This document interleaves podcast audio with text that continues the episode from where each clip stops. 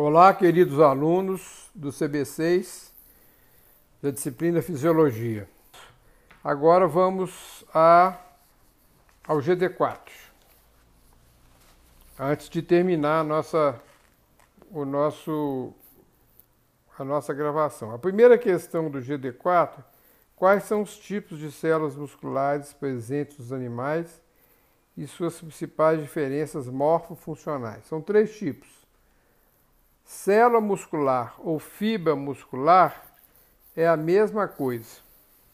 Né? A fibra muscular lisa, presente nas vísceras gastrointestinais, a fibra muscular estriada cardíaca, presente nos corações, no coração, o tecido muscular estriado cardíaco, e as fibras musculares ou células musculares, são sinônimos, estriadas esqueléticas presentes nos músculos esqueléticos. Né? A fibra lisa tem uma organização mais simples. Os mil filamentos de actina e miosina estão dispersos no sarcoplasma, que é o citoplasma da fibra muscular. As fibras musculares estriadas cardíacas e estriadas esqueléticas têm uma, uma formatação morfológica muito parecida. Né? Elas possuem as mil fibrilas imersas nos mil filamentos, imersas no sarcoplasma e formadas por mil filamentos de actina e miosina. Então, evidentemente que as fibras musculares esqueléticas formam os músculos esqueléticos responsáveis pelos movimentos dos animais. Só existe tecido muscular nos animais, né? responsável pela movimentação, pela movimentação tanto interna na musculatura lisa, na musculatura cardíaca, quanto na locomoção, na musculatura estriada esquelética. Né? Então, os três tipos de células musculares são esses, ou fibras musculares, são sinônimos. O que você entende por fibra nervosa e fibra muscular? A fibra nervosa é o axônio envolvido pela bainha de mielina, enquanto que a fibra muscular é a célula muscular. Né? Então, fibra nervosa não é neurônio, é só uma parte do neurônio. E fibra muscular é toda a célula muscular. Né? A fibra nervosa é o axônio, que é o prolongamento maior do neurônio, envolvido pela bainha de mielina. Questão C do, do GD4, Fisiologia Muscular Esquelética. Enumere todas as etapas do processo de contração muscular, explicando as estruturas envolvidas e a importância do cálcio no processo de contração do sarcômero e sucessivamente de todo o músculo. Eu quero que vocês olhem, abram lá no SGA e olhem os slides que eu coloquei de fisiologia muscular. É bom lembrar que a fibra muscular ou a célula muscular, ela é, tem uma membrana que a envolve e que recebe um nome especial, mas é membrana citoplasmática mesmo, chama-se sarcolema. O citoplasma, em vez de chamar citoplasma, chama-se sarcoplasma. Imersos no sarcoplasma estão as, as miofibrilas. São inúmeras miofibrilas, formadas de mil filamentos de actina e de miosina. Existe uma grande quantidade de mitocôndrias também no sarcoplasma em função da necessidade de produzir energia porque não existe trabalho sem que exista energia, trabalho muscular. Além disso, a célula muscular esquelética, estriada esquelética, ela é multinucleada e os núcleos ficam próximos à membrana plasmática, ou seja, ao sarcolema, porque tem uma taxa metabólica muito alta é, ligando, relacionando, conectando com a fibra muscular, para ela contrair ou para relaxar, existe uma sinapse especial na fibra muscular que se chama junção mioneural ou placa motora, né? Junção mioneural, placa motora, motora, é, conexão neuromuscular, ou sinapse neuromuscular, são vários nomes que significam a mesma coisa. Para cada fibra muscular, existe uma fibra nervosa, uma sinapse nervosa, para cada uma. E quando o, a ordem, né, despolariza a fibra, despolariza a sinapse neuromuscular, ou a placa motora, ao despolarizar, a fibra muscular contrai. Ao repolarizar, a fibra muscular relaxa. Então, todos os fenômenos mecânicos musculares dependem dos fenômenos elétricos. Né? Despolariza, passando pela sinapse mioneural da fibra nervosa com a fibra muscular, se despolariza, contrai. Repolariza, relaxa. Então, todos os fenômenos motores ou mecânicos são antecedidos por fenômenos elétricos. Da importância da eletrofisiologia que nós já vimos. Né?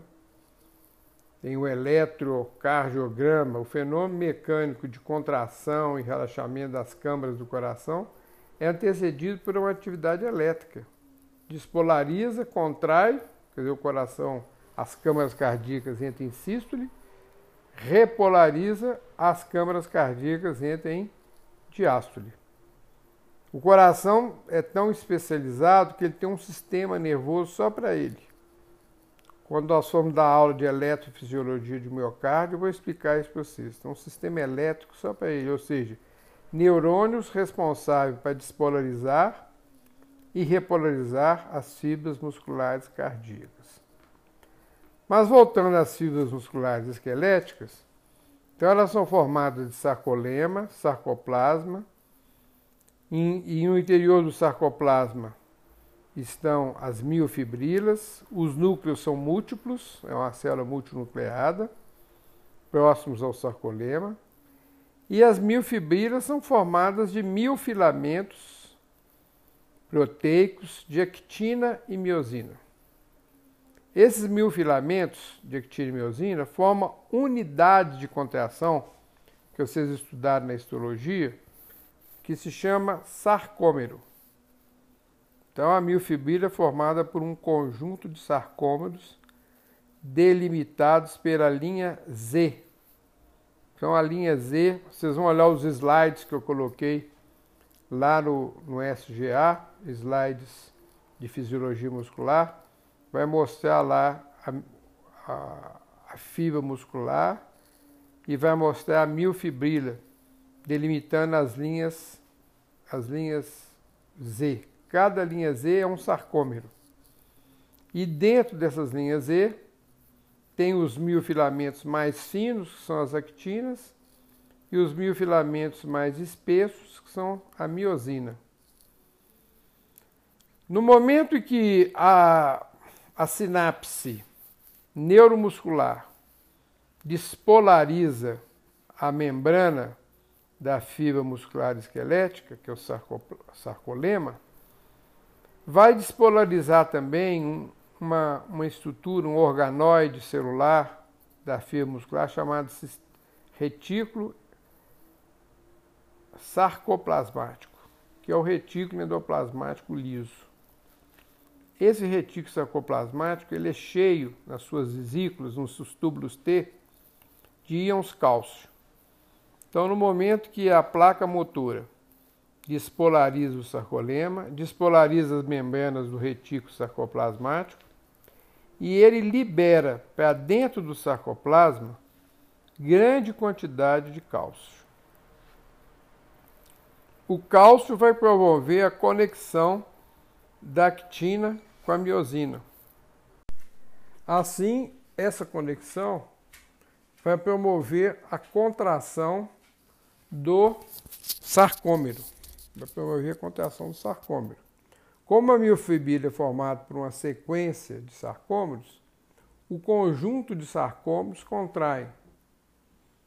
Contraindo o conjunto de sarcômeros que faz parte da miofibrilha, o conjunto das miofibrilhas também vão contrair.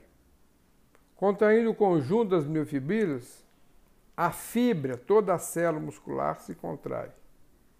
E se todas as fibras musculares se contraem, o músculo todo se contrai. Então é uma sequência. Essa é a sequência da contração muscular.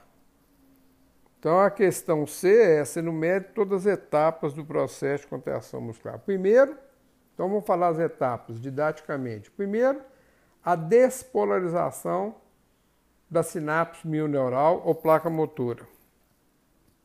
E com isso a despolarização dos túbulos T e das vesículas do retículo sarcoplasmático, liberando cálcio para o sarcoplasma.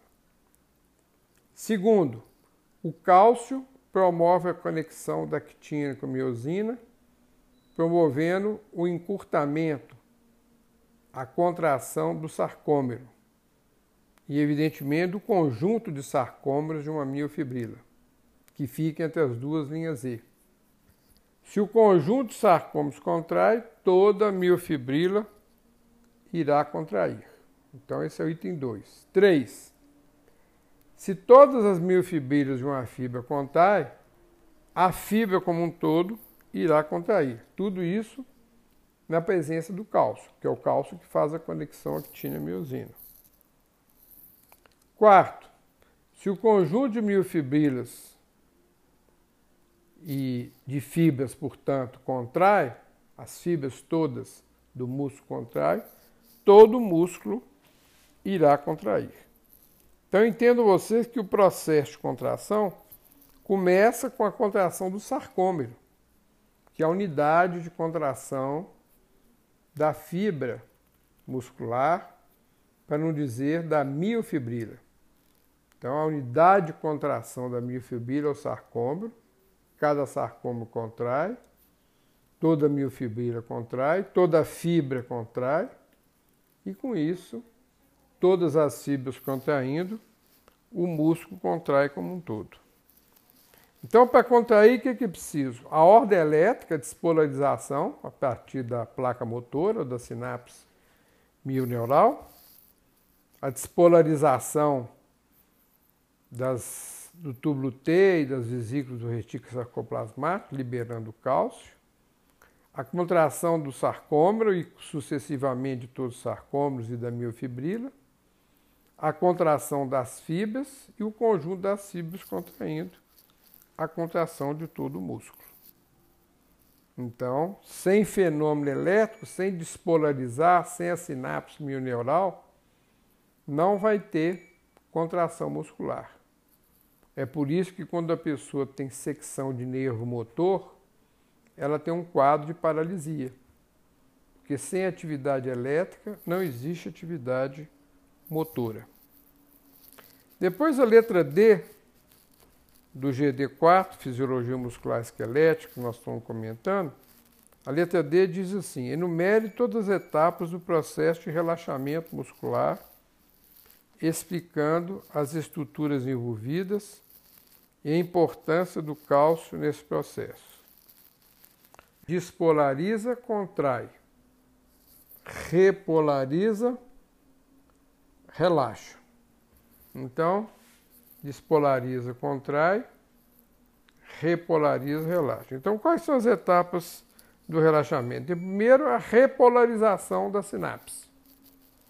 Quando repolariza a sinapse, repolariza o sarcolema, repolariza as, as, os túbulos T, as vesículas do retículo sarcoplasmático, ativa a bomba de cálcio, o cálcio volta para dentro das vesículas do retículo sarcoplasmático, sai do sarcoplasma, com isso desconecta a actina e miosina. Quer dizer, o que faz conectar a actina e miosina é a presença do cálcio. Então, desconecta a actina e miosina, o sarcômero relaxa, as miofibrilas relaxam, a fibra relaxa. Então, para poder relaxar, é preciso que a bomba de cálcio, que é um transporte ativo, recolhe o cálcio sarcoplasma para dentro das vesículas do retículo sarcoplasmático.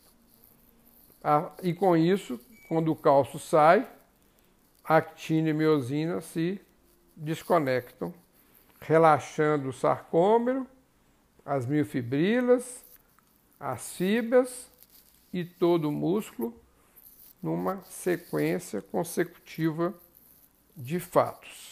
Né? Então, essa é a sequência consecutiva dos fatos do relaxamento muscular. A questão é o que você entende por rigor cadavérico ou rigor mortis.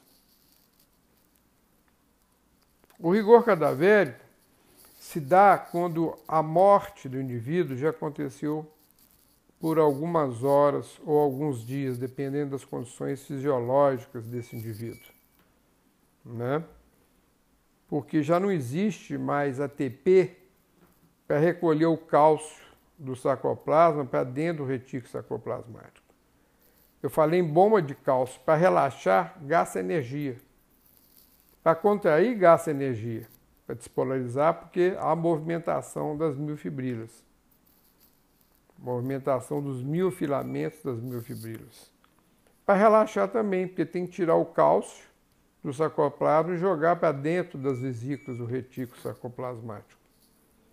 Depois de um certo tempo, o ATP acaba, não retorna mais o cálcio para dentro do retículo sarcoplasmático, as fibras vão se manter contraídas.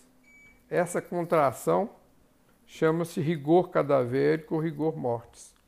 É muito comum se encontrar pássaros mortos há muito tempo, todo enrijecido, porque já não tem mais é, ATP disponível para fazer essa, essa, esse retorno do cálcio para dentro do retículo sarcoplasmático.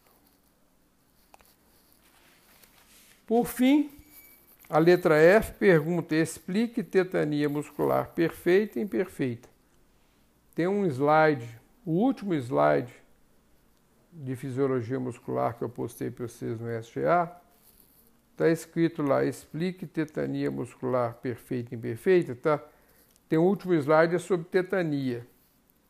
Tetania é um fenômeno de contração muscular única diante de uma soma de estímulos. Né? É, muitas vezes a, a, própria doença tétano, a toxina do Clostridium tetani, da bactéria, ela diminui o limiar de excitabilidade então, estímulos que eram sublimiares, que não provocariam nenhuma contração, passam a ser estímulos limiares. O indivíduo morre com tétano totalmente contraído, inclusive com contração na musculatura respiratória e, e completamente em apneia, em parada respiratória, que os músculos contraem e não relaxam, não permitindo que o ar penetre nos pulmões. Então, a tetania é uma contração única do músculo diante de uma soma de estímulos. O tétano infeccioso provocado pela bactéria, pela toxina da bactéria, altera o limiar de resposta da musculatura estriada esquelética, fazendo com que o músculo tenha uma soma de estímulos e ele não relaxa. A pessoa, quando morre com tétano, morre toda contraída, espasmodicamente contraída. Contração espástica é contração máxima. Então você tem uma soma de estímulos que antes eram sublimiares, passam a ser limiar com a ação da toxina, e tem uma contração única, como mostra o gráfico, o último gráfico dos slides. Você tem uma soma de estímulos com a contração única do músculo. Né? A crise tetânica começa com, com um teto imperfeito. A pessoa tem contrações mais frequentes, mas também tem relaxamentos, né? Então, é uma, uma sequência. tem contrações, mas também tem relaxamentos. O teto imperfeito não é uma contração única, é contração e pequenos relaxamentos. Por isso que é chamado de imperfeito. Não é contração única diante de uma soma de estímulos, chama-se tétano perfeito. Então, é essa a ideia que eu tinha que passar para vocês, das questões do GD4, que vão ser da nossa matéria de prova, que eu vou colocar à disposição de vocês no Canvas para vocês responderem a partir do dia 2. Mas eu vou dar um tempo para vocês responderem, uns dois ou três dias. Podem consultar sem problema nenhum. É bom que vocês consultem, que estudem. Vai ser o GD1, o GD2, o GD3 e o GD4, que já está lá na lista dos GDs, revisão para a primeira prova. Está escrito lá como revisão para a primeira prova de fisiologia. A esses GDs eu respondi hoje para vocês, já dando a aula, de fisiologia muscular esquelética, que nós tínhamos terminado a parte, a última parte do GD3, que foi sinapse, no último podcast que eu fiz para vocês. Estudem, tem o capítulo de fisiologia muscular em qualquer livro de fisiologia ah, tem o capítulo de sistema nervoso, esboço geral do sistema nervoso, de nervos e potenciais de membrana, que é a parte de eletrofisiologia e sinapses, né? Tem o capítulo de fisiologia do sangue, série vermelha, série branca. Tem o capítulo de meio interno e transporte através da membrana. Podem, podem e devem consultar os livros para estudar e, evidentemente, fazer a prova. Um conselho que eu dou é que não, não estudem é, sem olhar o caderno e não estudem também sem olhar o livro. Tem que fazer uma, uma sinergia. Escutar aqui esses podcasts, que vão ajudar vocês também nessa fase final mas a unidade 1, a unidade 2 a unidade 3 foram dado aulas presenciais para vocês. Ficou um restinho da 3 que eu fiz o primeiro podcast. E hoje o segundo podcast, que é de fisiologia muscular esquelética.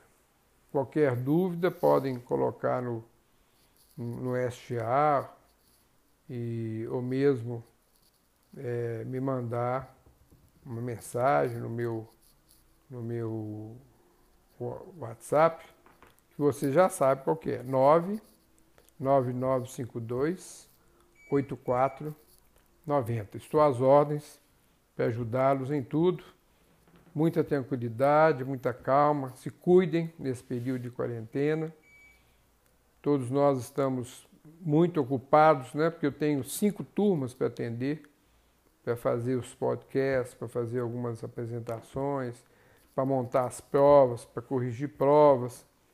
Todos nós estamos muito ocupados, mas também muito satisfeitos de podermos estar dando sequência ao nosso curso, nesse esforço que a universidade está fazendo para continuar em atividade com vocês.